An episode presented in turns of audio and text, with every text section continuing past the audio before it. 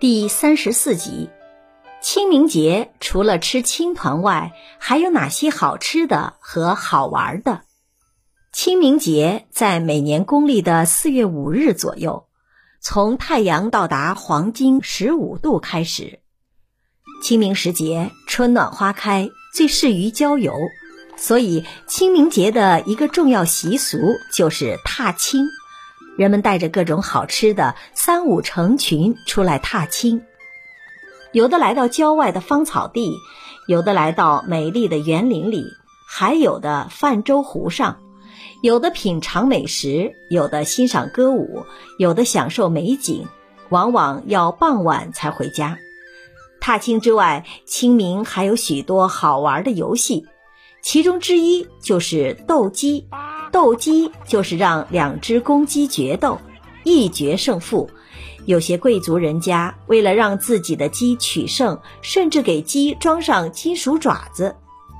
唐朝的诗人王勃还专门为沛王李贤的斗鸡写过一篇著名的檄文《檄英王鸡》，向英王李显的斗鸡挑战。跟斗鸡相联系的是斗鸡卵的游戏，斗鸡卵。就是两个人分别拿鸡蛋比较尖的一头去顶对方的鸡蛋，顶破对方的鸡蛋就算赢。因为斗卵需要对蛋壳的厚度、顶鸡蛋的角度、使用的力度做出准确的判断，所以有人说，斗卵实际上就是斗心斗智。清明时，人们还喜欢蹴鞠，蹴鞠就是古代的足球。玩法跟今天的足球类似，不过球的里面不是充气的，而是实心的。秋千也是清明前后人们喜爱的一种游戏。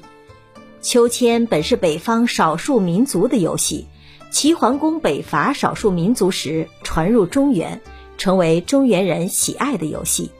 唐朝时，宫女玩秋千时，衣袂翩翩，犹如仙女。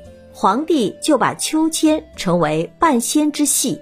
宋代还有水秋千的玩法，在船上设一个秋千，然后在秋千上跳水，比今天的跳水比赛更有趣。清明节游戏当然少不了放风筝，放风筝可以追溯到汉代，汉高祖刘邦在征讨陈豨时，靠放风筝来丈量未央宫的远近。